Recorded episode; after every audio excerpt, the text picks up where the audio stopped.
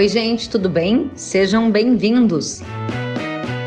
Neste episódio, vocês vão saber qual a tendência para o mercado de milho e se há risco de faltar produto no Brasil em 2021. O bate-papo foi com o head de grãos da Datagro, Flávio França Júnior.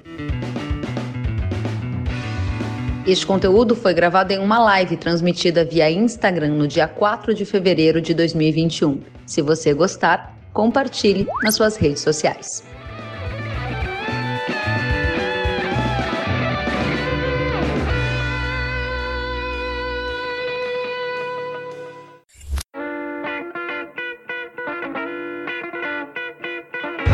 Flávio, seja bem-vindo, boa noite. Boa noite, Kellen, boa noite a todos. É um prazer estar com você. Igualmente, Flávio. Muito obrigada por ter aceito o nosso convite e muita gente querendo te ouvir, especialmente para saber qual é o destino do mercado de milho, né? Quero te convidar para a gente falar primeiro de milho verão, depois a gente avança para milho segunda safra e saber qual é o seu cenário para milho no Brasil, hein? Olha, vamos lá, vamos por partes, né, Keren? Vamos por partes. Tem um ano difícil pela frente para os consumidores de, de, de milho.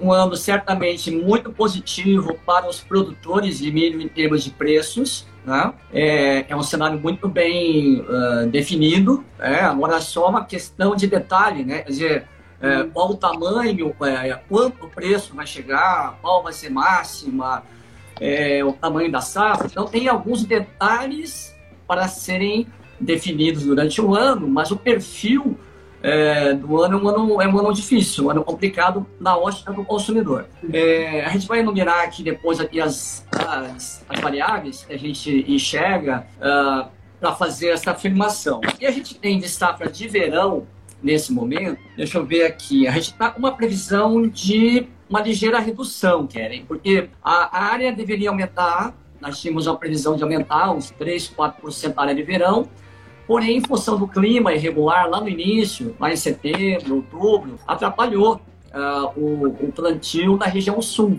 Então, não confirmou o, a expectativa do produtor. Com isso, a gente tem uma ligeira queda na área de verão, 1%, né, 4,3 milhões de, de hectares, e a safra e a produção também foi comprometida. A exemplo do ano passado, é, na região sul, especialmente no Rio Grande do Sul, de novo. Né? Quer dizer, o segundo ano consecutivo de perdas muito expressivas do Rio Grande do Sul e Santa Catarina. Né?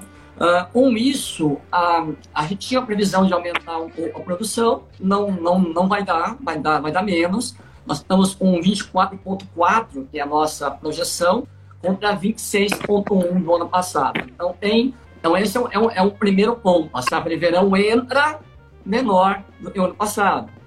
Entra menor que o ano passado, num ano de estoque de passagem menor, num ano de fortíssima demanda interna e externa, num ano com Chicago em alta, né? Uh, um câmbio, mesmo que tenha um viés de baixa nos próximos meses, ainda num patamar muito elevado. Então, você tem a somatória de variáveis para cima dos preços, ela é muito maior do que as, do que as variáveis para baixo. Né? Por isso, essa minha, essa minha configuração de ano, ano favorável, muito favorável aos preços ao produtor e muito difícil para o lado do consumidor.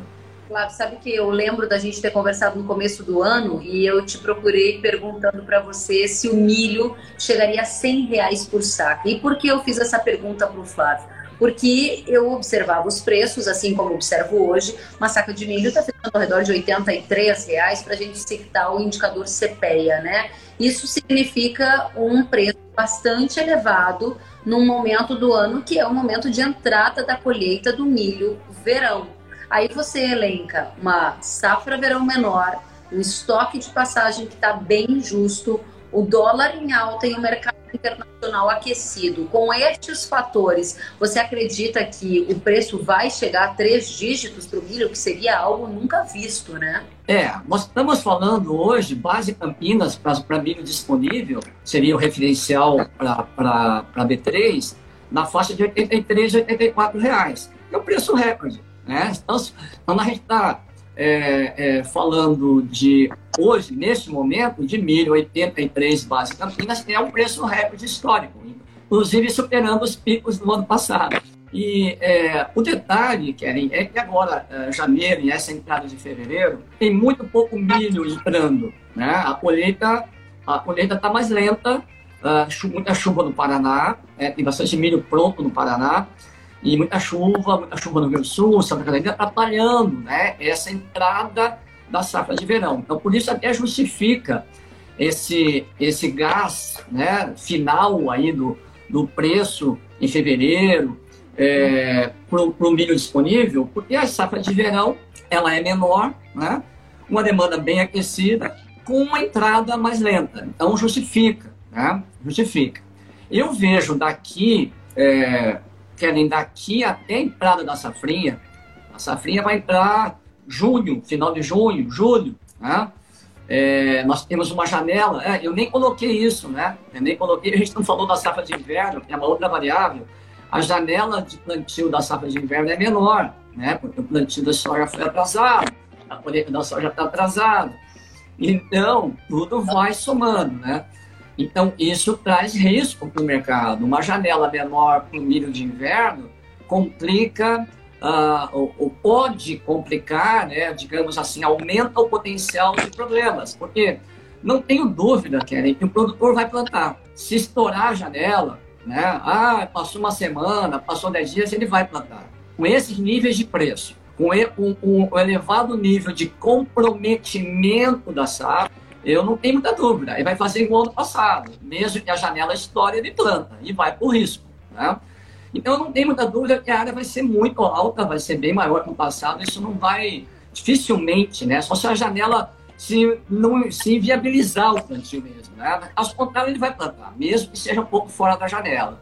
Só isso aumenta o risco, o risco de geadas, o risco de chover da chuva cortar muito cedo ali no final de março, de abril, né?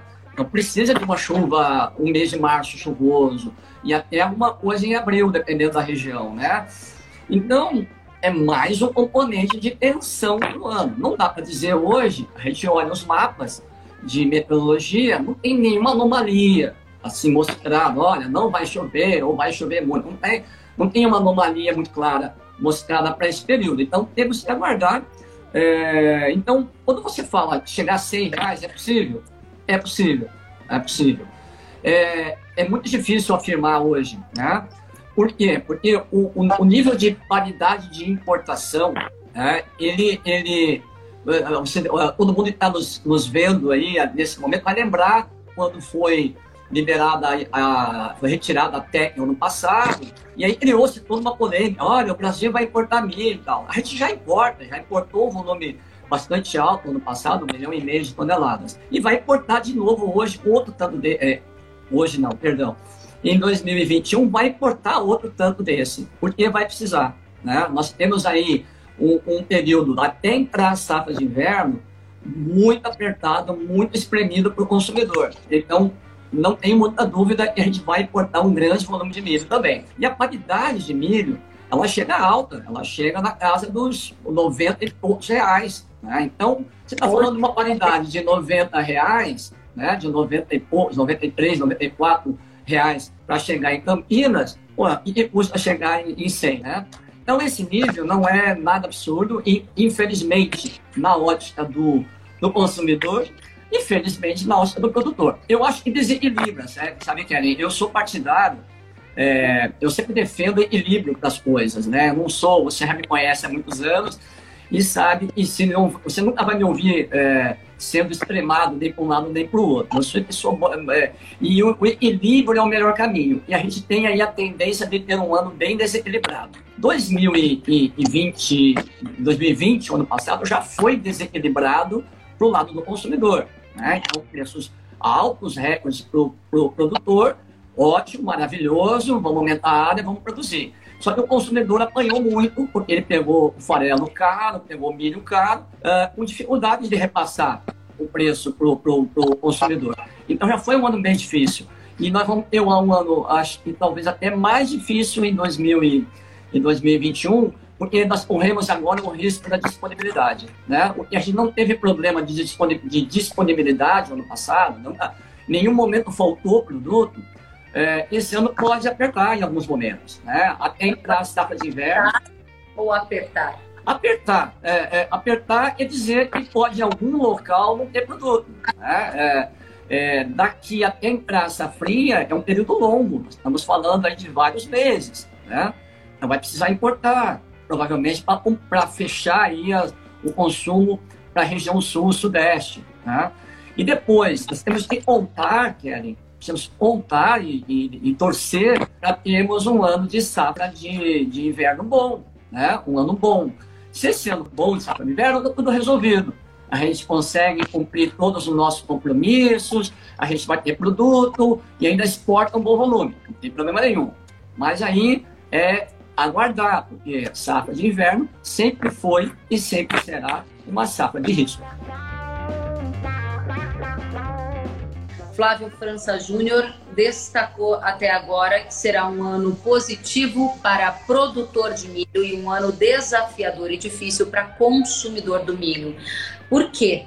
Porque ele disse que a safra verão vai ser menor em função dos problemas climáticos do sul, os estoques de passagem são baixos, o câmbio está alto, o mercado internacional aquecido, o milho safrinha vai estar atrasado em função de todos os problemas com a safra de soja que começou atrasado, Flávio. E diante desse cenário de um milho mais é, num ambiente de risco, segundo a safra, fatores esses somados levam a uma possibilidade, vejam a palavra, possibilidade da saca de milho chegar a três dígitos, ou seja, superar 100 reais. E por que o Flávio disse isso? Porque hoje a gente tem 83 bases Campinas, né, Flávio? E para importar o milho está chegando ao redor de 93. Ou seja, logo ali a gente pode ter esse cenário para fechar a primeira parte. Resumindo ainda o que o Flávio nos disse, 2021 deverá ser um ano ainda mais difícil. Pode faltar milho em algum local até entrar a safrinha. É isso? É isso aí. De maneira resumida, uh, direta, né, que é indireta, uh, sem grandes invenções, não estamos inventando o mercado, não estamos querendo é, criar nenhum tumulto, mas é um fato, né? É fato. Então, por isso a gente precisa ter esses, esses sinais aí, todos eles bem claros, né?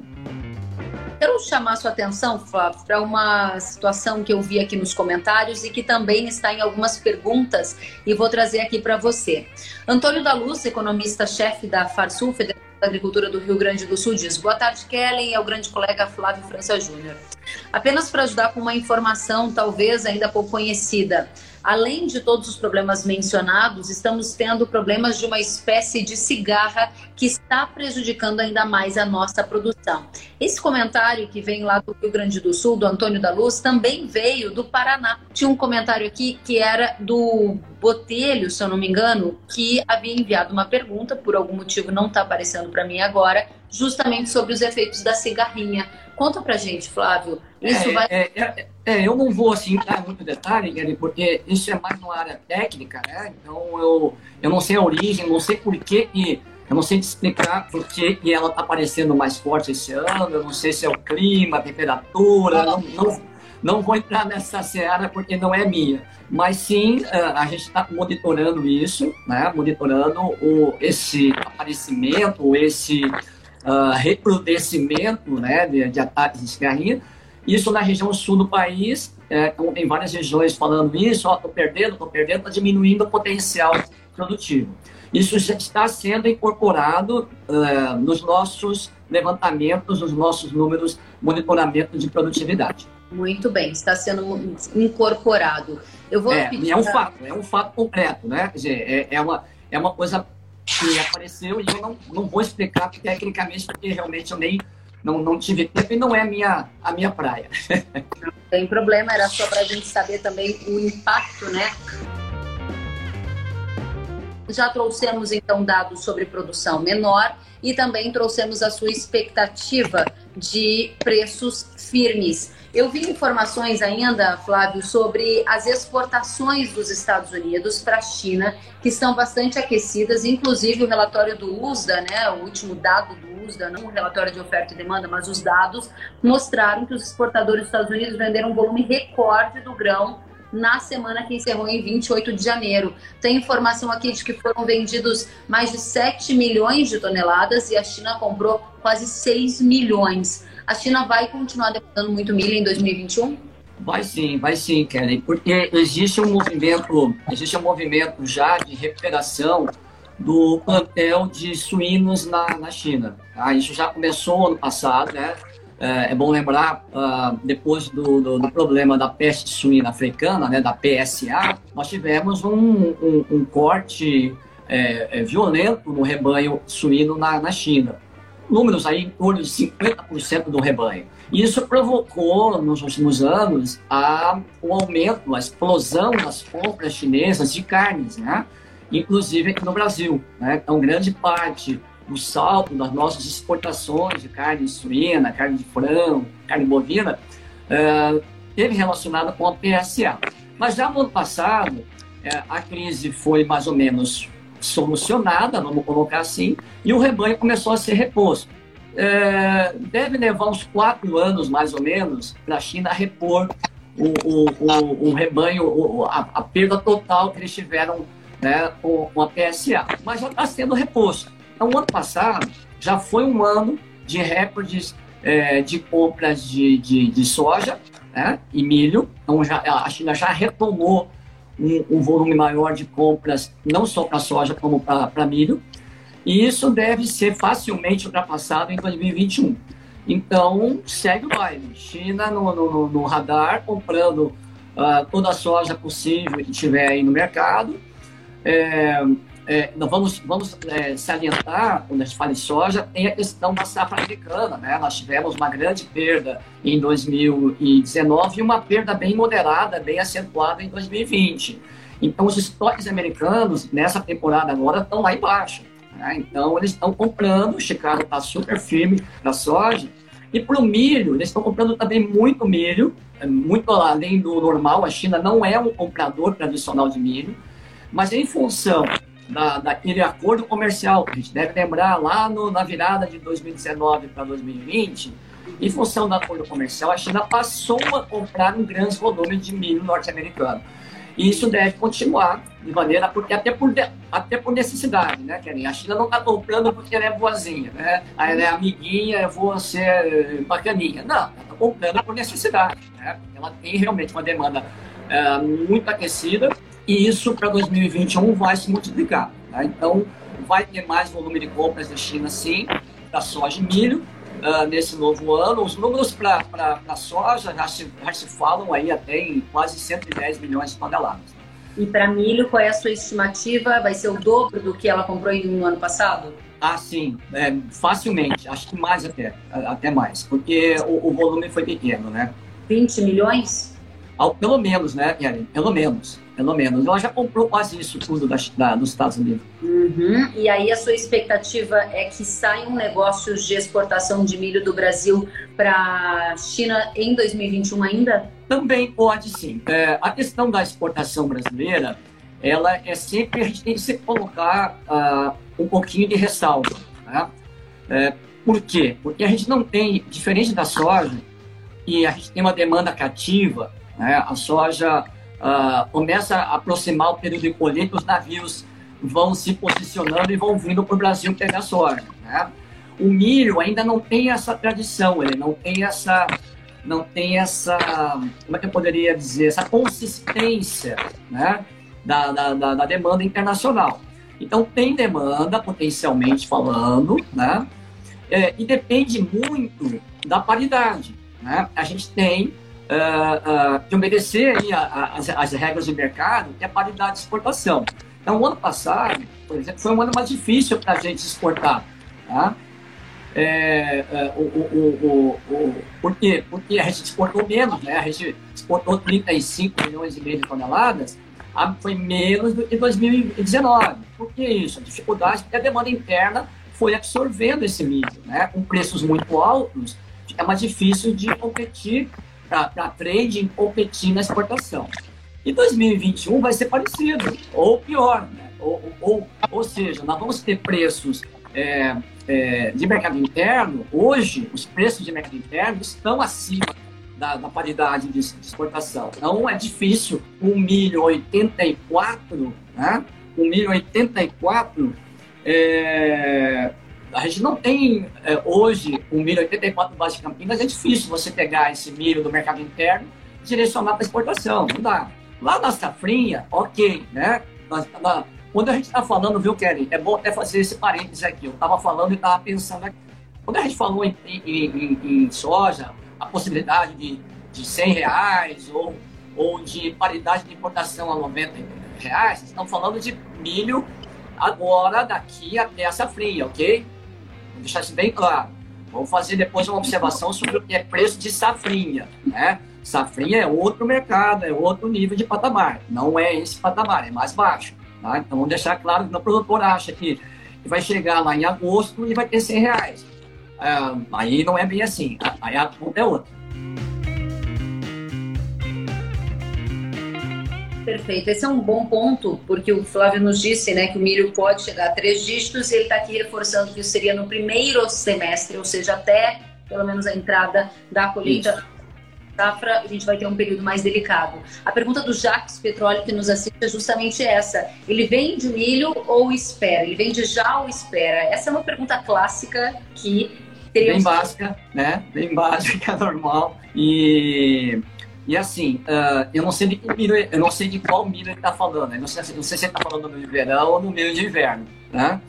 É, eu não sei exatamente do qual milho ele está falando, mas assim, pensando em milho disponível, vai, e, e algum residual da safra velha, ou milho de verão que esteja entrando. Tá? É, o, o, o, vendedor de milho, o produtor de milho, ele precisa cuidar do quê? É, quando a colheita entra, você sempre tem uma pressão. O ano passado, eu estava dando, uma, eu dando uma pesquisada, o ano passado o mercado subiu janeiro, fevereiro e março. Ele foi é só em abril. Quando a colheita de milho foi é, de verão, ela foi é, ganhou corpo. Tá? Eu diria que parece, é, talvez algo do gênero possa acontecer de novo em 2021. Né? A gente subiu o preço em janeiro, fevereiro está tá alto ainda, né? e a colheita está lenta, então é uma safra menor. Então eu tenho impressão que a pressão daqui a pouquinho vai acontecer. Então, entre, vamos, vamos, vamos, vamos posicionar, posicionar assim, entre março e abril, a tendência do milho de verão dar uma esfriada. Então, o mercado disponível esfriar. Então, se o nosso amigo aí tem milho disponível, ou é milho de verão que está colhendo agora, e precisa vender antes uh, do preço retomar lá no, no, no meio do, do, ano, aí tem que vender agora, ou, ou, durante fevereiro, no mais tardar começo de março. Né? Então, essa é a lógica. Vende antes da colheita, se ele tiver necessidade. Né? Se não tiver necessidade, aí vamos lá. Eu já tenho contas pagas, eu não tenho compromisso, já comprei insumos, está tudo resolvido, já vendi antecipado um monte. Se ele não tem necessidade, aí eu acho que talvez seja mais prudente esperar, né? Porque tem muita coisa para acontecer até entrar a nossa querida e amada safra de inverno. Né? Então, por isso que tem uma janela muito grande até lá e pode trazer uma oportunidade até melhor do que esses já sensacionais preços. Né? Na ótica do vendedor, os preços são excepcionais. Tá?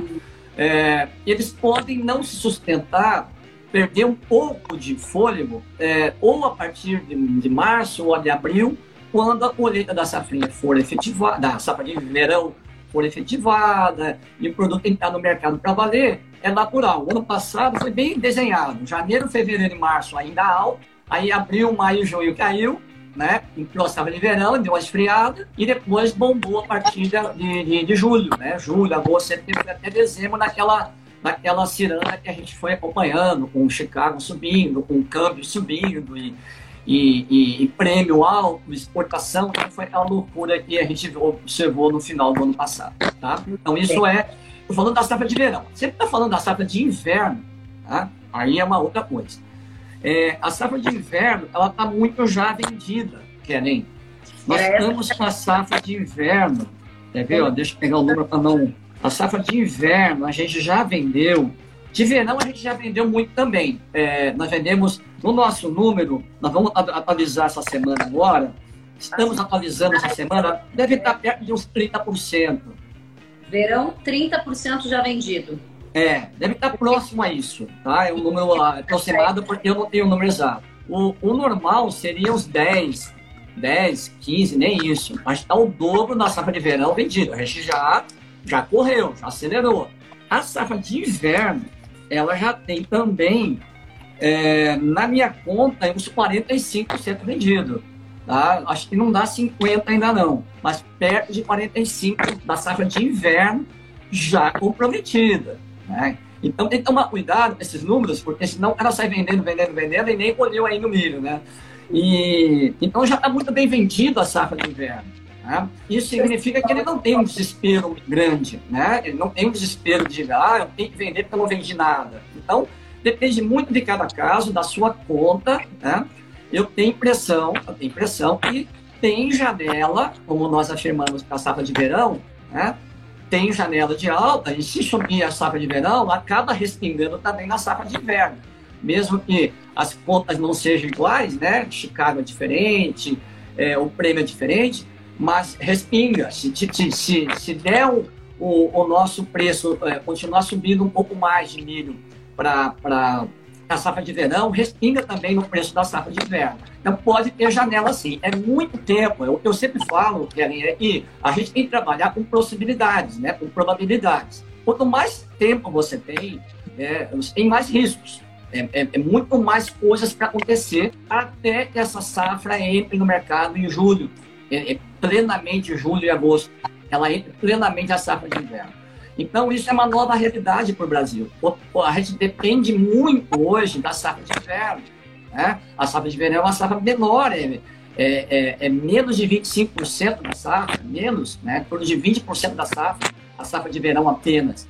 Então, 80% é safra de inverno. Por isso que essa, essa nova realidade, Keren, veio para ficar. É adrenalina todo ano, porque safra de inverno é safra de risco. É verdade, muito interessante. Agora, diga pra gente, Flávio, você disse que cerca de 45% da safra de inverno já foi comercializado. O que seria o normal para essa época? Só para a gente ter uma do Ah, sim, sim. Em torno de 25%. Olha, tá realmente bem... 20% a mais.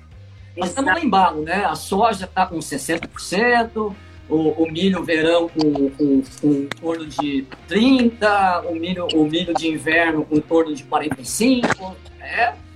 E o produtor fazendo o correto, né? Eu, eu, eu, eu, eu tenho comentado isso, às vezes o pessoal fica meio é, bronqueado porque vende o preço e dali uma semana ou duas o preço sobe mais. Mas não, não pode pensar assim, tá errado. Né? A gente tem que vender bem. É, o, o, o importante na conta, na conta do produtor, é vender bem. Né? Então, vendi com boa margem, vendi de segurança, um comprador de segurança, né? um comprador que vai pagar para mim, bonitinho. Então, eu vendi bem. Né? E se eu puder vender uh, daqui uh, uma semana, um mês, é, vender mais 10%, mais 20% acima, maravilha. Vamos embora, vamos fazendo, vamos elevando a nossa média. Né? Então, uh, às vezes as pessoas querem acertar o olho da mosca e isso não é real, né? não é nem saudável né? e às vezes dá errado. Muito bem. Diga pra gente, eu, eu sei que você já deu uma pincelada nesse tema, o Zé Carlos Pinto está nos perguntando aqui se existe possibilidade de desabastecimento em 2021. É, tem. Tem, assim, é, de maneira bem clara e objetiva, tem. Por quê? Porque a gente está entrando com o ano com o estoque bem apertadinho, cara. Nós estamos falando aqui de, no nosso, na nossa avaliação, ok? talvez tenha algumas consultorias aí diferentes, mas a nossa avaliação, a gente está entrando um ano com 3 milhões e meio, é, 4 milhões de toneladas apenas de milho. Né? É, é pouquinho, no nosso histórico é pouco. Esse estoque de 3 milhões e meio no Brasil é estoque suficiente para abastecimento de quanto tempo, mais ou menos? Olha, se pensar em a nível interno, deixa eu fazer a continha, porque eu não tenho esse número de cabeça. Estamos falando de 78 de consumo interno, não dá nem um mês a menos de um mês, na metade de um mês de, de consumo. 15 dias? É, por aí, 15, 20 dias de consumo. Então vamos, vamos aqui organizar as informações para o nosso telespectador aqui, o Zé Carlos Pires. Ele pergunta Flávio França tem possibilidade de desabastecimento em 2021? Resposta do Flávio: sim, tem possibilidade. Primeiro, porque os estoques estão baixos, estoques no Brasil ao redor de 3 milhões e meio de toneladas de milho, o que significa dizer que a gente tem um volume para abastecer que duraria no máximo 20 dias. Por aí, a nível do consumo interno, né? A gente tem demanda de consumo interno. A gente está entrando uma safra de verão que é menor, né? Já, já é número. Nós vamos contabilizar. Olha, é 24, é 25, é 23, vamos, vamos arredondar o número, mas é menor que o ano passado. Uma safra de inverno que vai ter uma janela mais espremida, né, uma janela apertada de plantio. Uh, consequentemente, mesmo que aumente a área, o, o, o, é um ano de maior risco climático, porque se você plantar fora da janela, aumenta o risco de perder com seca ou geada. Isso é, é agronômico, não é, não é nem econômico, é agronômico. Então, é, é um ano todo nervoso. E a gente tem um ano de demanda. Tem demanda externa. Se a gente tiver milho na paridade, a gente vende. Vende 30, 35 milhões, vende. Tem demanda internacional. É, é, o nosso milho é um milho de padrão de qualidade alto. Então a gente está brigando com os melhores milhos do, do mundo. Então não tem problema. É só abrir a boca e a gente vende. Né? Então a gente tem demanda internacional firme, sólida. E tem uma demanda interna potencialmente também maior, Kelly. É, vamos lá, vamos, estamos imaginando que 2021 será um ano de recuperação econômica. Está né? tudo caminhando nesse sentido. A gente tem aí a questão política é, melhor encaminhada, tem aí a, a, as eleições na, na, presidência da Câmara e do, e do Senado. Então, pode ser que a gente tenha um avanço mais rápido das reformas, né? o, que, o que os presidentes anteriores travaram as reformas, quem sabe a gente anda nisso. Então você vai ter um país crescendo, 3, 3,5%, quem sabe 4% nesse ano. Evidente, cresce emprego, cresce demanda também interna, né? É, cresce demanda para consumo interno. Então, é, o cenário é, é, é todo espremido para a questão de estoque. Né? Então, a gente está imaginando. Eu queria só fazer uma correção aqui no valor de estoque, tá? Eu, o, estoque que eu falei de passagem é o estoque da safra nova. Eu quero corrigir isso. Ah, ah, o estoque que a gente tem de virada para entrar o ano, antes que eu esqueça, é de 5 de 5 milhões de toneladas, tá? Não é grande coisa, mas é um pouco maior. Então, aí daria assim um mês, daria um pouquinho mais de, de, de 20 dias, daria uns 40 dias de consumo, vai. Então, só é, revisando a informação, Isso. você mantém a possibilidade de desabastecimento acontecer em 2021, porque o estoque de passagem de 20 para 21 está em 5 milhões e meio de toneladas aproximadamente, o que significa 40 dias de abastecimento, levando em conta o perfil do consumo doméstico no Brasil. Alguma coisa do gênero, é por aí. É Perfeito. É isso, só, só arrumando esse número. Senão aí dá uma confusão. Esse número que eu falei de 3,5 uh, de estoque é para o próximo ano. Ah, tá? então aí... em 2021 para 2022, isso. a depender... Vai, vai isso, se nós tivermos uma safra de inverno boa, regular, a tendência é a gente virar o ano, né, a virada passagem com 3 milhões, 3 milhões e meio de toneladas. É um estoque para milho Brasil, um estoque muito pequeno. E aí nós estamos falando aí de 15 dias de, de, de consumo, né? Mas esse é um número, esse é um número meio relativo, né, Keren? É, pensar estoque na virada do ano ainda é um pouquinho longe, mas é bom, é bom levar. O nosso amigo perguntou se vai faltar milho. É, se tudo corre bem, vamos lá, tá tudo certinho na safra de, de inverno, não vai faltar. É, vai faltar quando? É, pontualmente, agora, daqui a, a safrinha, pode ser sim, nós vamos precisar importar um milhão e meio, um milhão um, um, um milhão, um milhão e meio de toneladas, para a região sul-sudeste, precisam comprar para poder aguardar a entrada da safra de inverno. Tá? Então, essa importação ela é esperada. Já estou trabalhando com esse número, um milhão e meio de toneladas, de cara. Tá? É, é o mesmo volume de 2020.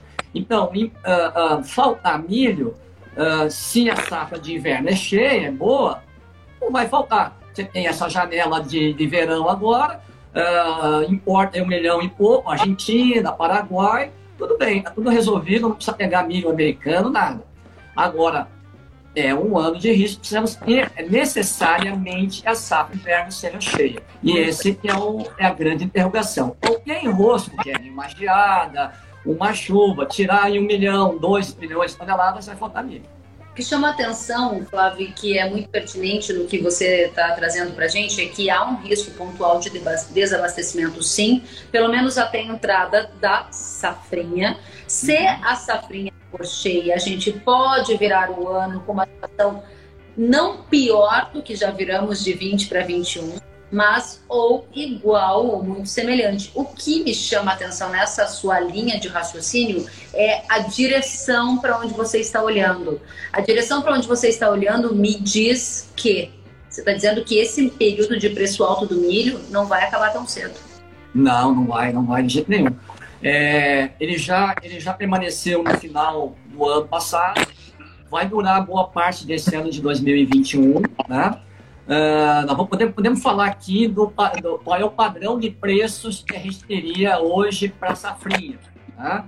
É, mundo real aí, mundo real, sem ficção, tá? sem maluquices aí, tem umas pessoas que gostam de aloprar, sem alopração. É, e é um número é, factível para safra de, de inverno, né? A gente pode falar isso agora. O, o, a, a tendência é que tenhamos preços médios em 2021 acima de 2020. Né? Então, a tendência é que nós tenhamos preços médios em 2021 acima, acima de 20. E acima em 2022 acima de 21? Aí, aí também é um pouquinho, é um pouquinho difícil. Eu, eu, eu não tenho muita dúvida em, muita dúvida em afirmar que a tendência 22 continua em patamares superiores à média. Por quê? Porque a virada do ano, Kellen, mesmo com uma safra de inverno cheia, nós vamos virar o ano, como eu comentei nos números agora há pouco, aí me atrapalhei um pouquinho, mas eu comentei que a gente está virando esse ano é, 20 para 21 com 5 milhões e pouco de estoques, e o ano que vem pode ser 3 milhões e pouco, mas vai estar mais ainda apertado. Né? Então, é, de novo, precisando do milho de verão, de novo precisando do milho de inverno. E a tendência é que Chicago permaneça alto, ainda ah, acima da média, tá? para 2022. O aperto nos estoques de 2021 não deve ser plenamente é, resolvido em 22. Tá? Então, você teria Chicago lá, no, lá em 22 ainda um patamar acima de 4 dólares o bucho. Tá? Então, dificilmente você vai conseguir derrubar o preço mínimo o preço do milho para baixo, aí, seus, uh, na, na, região base Campinas, não vai conseguir derrubar muito abaixo de 50 reais, né? ou 55 reais. É um número, eu estou dando aqui um número um pouco aleatório, né? mas é difícil, porque nós vamos estar com paridades altas ainda né? em 2022. Mas aí, aí vai depender de safra, safra americana, tem muita coisa pela frente. Muito bem, então vou trazer aqui a pergunta da nossa audiência. A Sônia Trovo está perguntando: nestes atuais preços no mercado interno, pode ocorrer algum achaute na safrinha? Essa é uma ótima questão, porque a gente viu né, uma discussão sobre não cumprimento de contrato. Eu vendi a 60, achei que estava bom, mas agora estão pagando 100. E aí a gente tem uma coisa que é o achaute, outra coisa que é essa né, situação em que alguém pode acabar não cumprindo o contrato. Você está vendo alguma conversa sobre isso? Tá, um, um, um abraço para o Antônio, eu esqueci de um abraço para ele agora pouco, e um abraço para a Sônia também, lá da, da, da Coopermota. É, assim, olha, é, pode sim, pode sim. Você falou agora de não cumprimento de contratos, é uma coisa, é, é uma outra coisa, né? A, a shout é uma coisa, é, uh, você é, é, é, atrasar os embarques, né?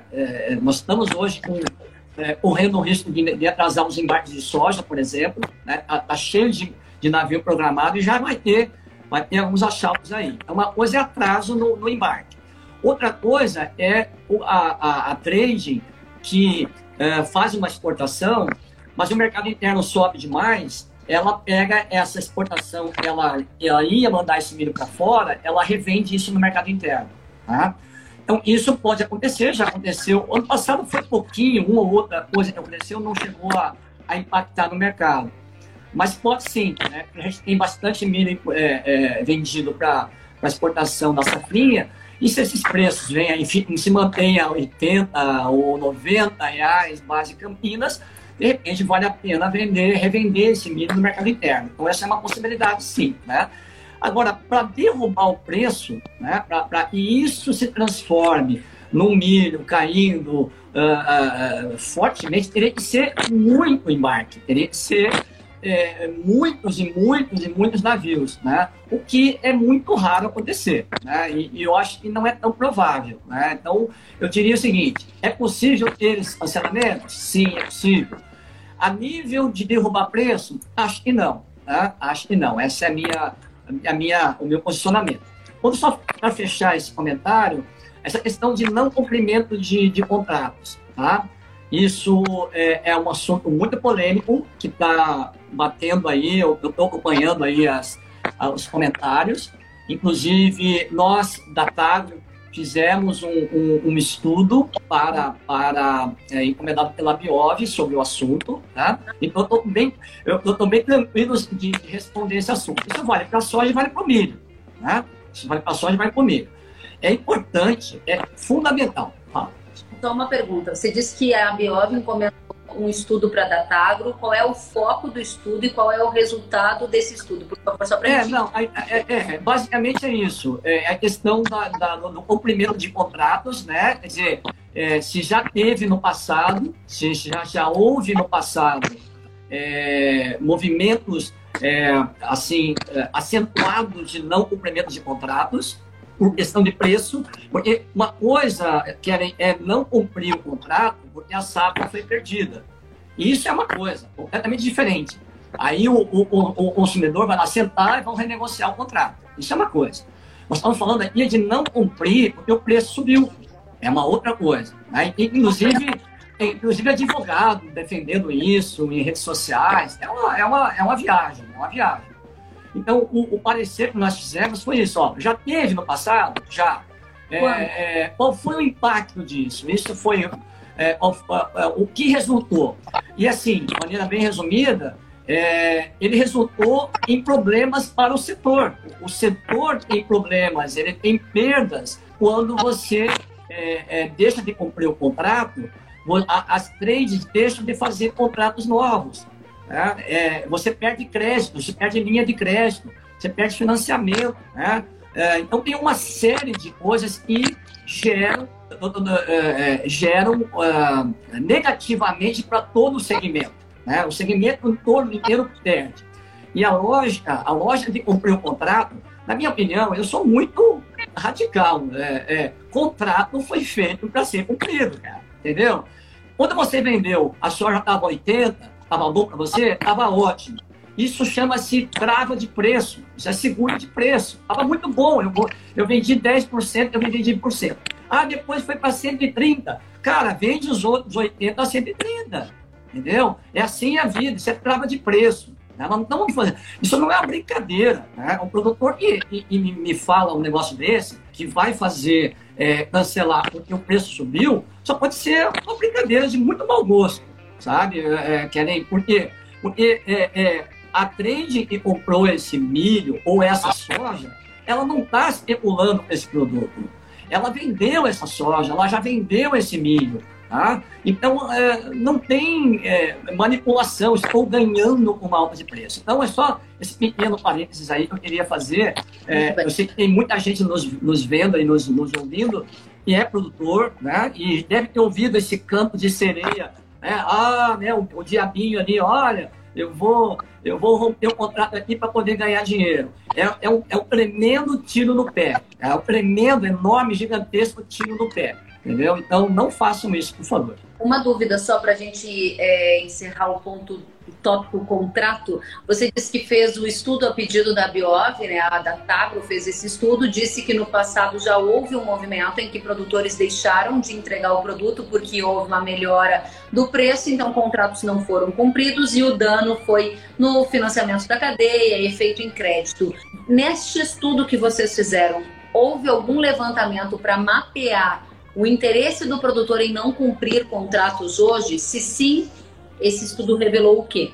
Não, não, a gente não chegou, não, não chegamos no ponto, a, a, avaliação foi histórica, né? E, e, é, e basicamente, o ano-chave, o ano-chave, isso aconteceu, foi na safra 2003-2004. Foi especificamente naquele ano que houve até um pouquinho de frustração de clima, então teve produtor e não cumpriu porque não teve esse produto. Mas teve muito produtor e foi no embalo, entrou com ação na justiça é, pedindo a renegociação do contrato, né? porque o preço tinha subido, ou foi um ano de alta de preços. É, em Chicago, o preço subiu bem acentuadamente naquele período e ficou acima, quando ele chegou na colheita, o preço estava uh, 25%, 30% acima da, da, das vendas antecipadas. Aí ele quis fazer. Então, teve ação na justiça, uh, teve isso de maneira bem pronunciada, e o impacto foi terrível, porque é, os outros três anos, os três anos seguintes, nós sofremos com o impacto daquela, daquele, daquele movimento, né? porque as traders pararam de comprar uh, soja no mercado a termo. Ah, se o cara leva um prejuízo, Kevin, se ele leva um prejuízo gigante, ele não repete no ano que vem. Né? É, o, o modelo de contrato a termo é o modelo que mais a gente usa no Brasil para fazer rede. A gente não faz B3. Soja, a gente não faz B3. Milho a gente está fazendo, né? Milho a gente está indo legal. Mas soja a gente não faz B3, a gente não faz bolsa de, de, de, de São Paulo. A gente faz trava de preço no mercado a termo. Se você perde esse instrumento, você perde praticamente o único instrumento que a gente tem de fazer gerenciamento de risco de preço. Né? Então é uma tremenda bobagem, um tremendo tiro no pé. O Frederico Borba está dizendo o seguinte: que esta falta de cumprimento dos contratos vai dar muito pano para manga ainda. O mundo jurídico agrário está muito atento a isto. Infelizmente, o produtor tem que entender que o produto dele é o que planta Querer ganhar dinheiro com especulação é muito arriscado, diz o Frederico. Obrigada, Frederico, pela sua colocação. O Leandro disse aqui: concordo, fez o contrato, tem que cumprir. A Sônia Trovo está dizendo parabéns pela colocação. O contrato tem que ser respeitado, é o fio do bigode a ser honrado, diz ela. Muito legal. Flávio, diga pra gente. Trouxemos todos os cenários linha chave que você nos diz é uma linha de alta de preço, não é um cenário que você vê de curto prazo, ou seja, estamos em um novo patamar de preço do milho e isso deve durar pelo menos mais um ou dois anos até que haja um restabelecimento da oferta mundial? Sim, é, eu acho que é, precisa recuperar esses estoques, né? O aperto nos estoques norte-americanos é maior na soja do que no milho a, a, o milho apertou, mas o da soja é muito apertado. Da soja é estoque americano lá no chão. Né? Então vai levar dois anos para, quem sabe, se tudo der certo, recuperar. É, e o milho, também eu imagino dois anos para recuperar os estoques de milho com patamar para derrubar o preço hoje para casa dos 3 dólares de novo. Tá? É, essa é a no... É, é, e, e, aí põe o trigo nessa jogada também. Tá? O trigo tá junto nesse bolo. O trigo tá com 5 dólares e pouco bucho acima. E vai ser também preciso, vai apertar também. Tá, tá na mesma jogada. Para a gente encerrar, semana que vem, o relatório do USDA, alguma novidade? O que você espera? A última vez que o relatório do USDA foi divulgado, a gente viu o preço explodindo. Vem aí uma nova explosão? Foi, foi. Porque esse relatório do USDA de janeiro é o relatório de fechamento da safra. Né? Então, quando, quando o relatório de safra veio com um número de um número de, de safra americano mais baixo do que o mercado estava esperando, né? Aí o mercado realmente entrou em, em, em parafuso, né? Porque percebeu o, o, tamanho do aperto na soja e percebeu no milho um aperto bem, bem razoável, né? Então, esse relatório de fevereiro não tem grandes expectativas. Ele não vai mexer na safra velha, é, não vai mexer na safra, perdão, né? não vai mexer em, em, em produção, é, ele só vai ajustar o número de consumo, né? vai pegar o número de, provavelmente, é, provavelmente ele aperte um pouco mais o estoque do soja e milho. A nossa percepção é que é, tem mais exportação uh, do que está sendo previsto pelo USDA. Então, talvez ele aumente as exportações, soja e milho, é, talvez ajuste a safra da Argentina, uh, da América do Sul aqui na Argentina, o Brasil, se o USDA tiver juízo, ele não reduz, ele aumenta. É, se, ele, se ele tiver bom senso, ele aumenta, porque o, o relatório passado ele baixou e errou. Eu acho que ele errou. E é isso, é isso. Não, a expectativa, é então, o, o teor do uso da semana que vem é um teor é, segue é, um viés positivo para os preços. Só para eu deixar bem clara a mensagem para nossa audiência, previsão do relatório do USDA, agora divulgação de fevereiro, deve reduzir estoques, aumentar a exportação. Isso a gente está falando para milho e soja. Essa Os dois. Perfeito. Vai e a sua deve ser um relatório autista, mas não explosivo como foi o de janeiro. Não, não, porque não tem número de safra, né? Não tem novidade. Não é só ajustar um pouquinho o consumo, né? aperta mais. É, essa é a expectativa, né? Só para lembrar para o pessoal que quando a gente está falando é, em milho Campinas 84, é milho disponível. Né? Se você pega hoje o milho, o milho B3 para setembro, ele está 75. Tá? Vamos lembrar que tem, então, um, tem um degrau, tem um degrau aí de 8, 10 reais, em torno de 8, 10 reais, esperado para quando entrar o milho da safra de inverno. Então não faz conta de 84, porque daí é, dá errado na, na, na, proporção, certo? Então, safrinha, quando entrar lá julho, agosto, né, no auge da safrinha, nós temos que considerar aí uns 8 ou 10 reais a menos do que o preço disponível atual. Tá? Só para lembrar isso, senão o pessoal depois me pega. Ah, você falou que a, que a safrinha ia estar 80, 90. Eu falei, não, não falei não. Não falei não. Está bem dividido entre primeiro semestre e segundo, quando é, tiver. É, deixar claro isso, senão depois eu apanho na rua. Hein? Eu quero te agradecer demais pela riqueza detalhes, pelas informações. Quero dizer que a nossa audiência está aqui cumprimentando você. O Frederico disse parabéns pela live. Muito obrigada, Kellen e Dr. Flávio, pelas informações. O Leandro também está mandando positivo. E muita gente que esteve conosco aqui nesse horário novo, que é um horário que a gente antecipou para poder ouvir você. E mesmo assim, muita gente compareceu, participou. Eu tive uma perda de perguntas, Flávio, porque eu abri duas caixinhas de pergunta e a caixinha do milho eu abri antes. E aí ela desapareceu. Tinha muita gente mandando pergunta, mas a gente conseguiu trazer as participações e tenho certeza que conseguimos também atender aos desejos da nossa audiência de saber o que vem por aí. A GV 5 Estrelas está dizendo: pena que cheguei no final. Vai estar tá agora já no feed, vai virar podcast ou disponível em todas as plataformas. Você pode rever, tomar nota. E eu quero te agradecer, dizer que o pessoal aqui da FV Tá dizendo parabéns a Paula Guiar, uma aula, parabéns. A Sônia tá dizendo parabéns pela live. Parabéns, sempre muito bom escutar aos convidados que vêm aqui. Que legal, todos gostaram. Volte sempre. Bom, que bom, que bom. Tá bom, eu, eu agradeço, Kelly, também, né, o espaço, né, ter me convidado. É uma, uma honra, né, uma honra participar do teu, da tua, das tuas lives aí. É a primeira, quem sabe, de, de outras, né, que venham. É, desejo a todos aí sucesso, né? Que a gente tenha aí um clima, um clima favorável, né? Para colher a safra de inverno, de verão agora e para garantir uma safra de inverno boa, né? Nós precisamos disso, né? Tem produto, se tem produto é outra é outra realidade, né? Precisa ter produto, tá? Então é. agradeço a todos um, e mando um, um, um grande agro abraço a todos. Agro abraço, obrigada meu querido, uma ótima noite, volte sempre. Tchau.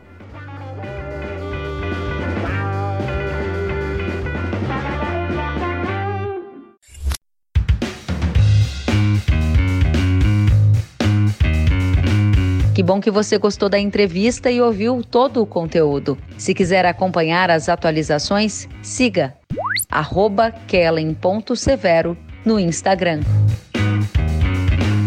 Até a próxima!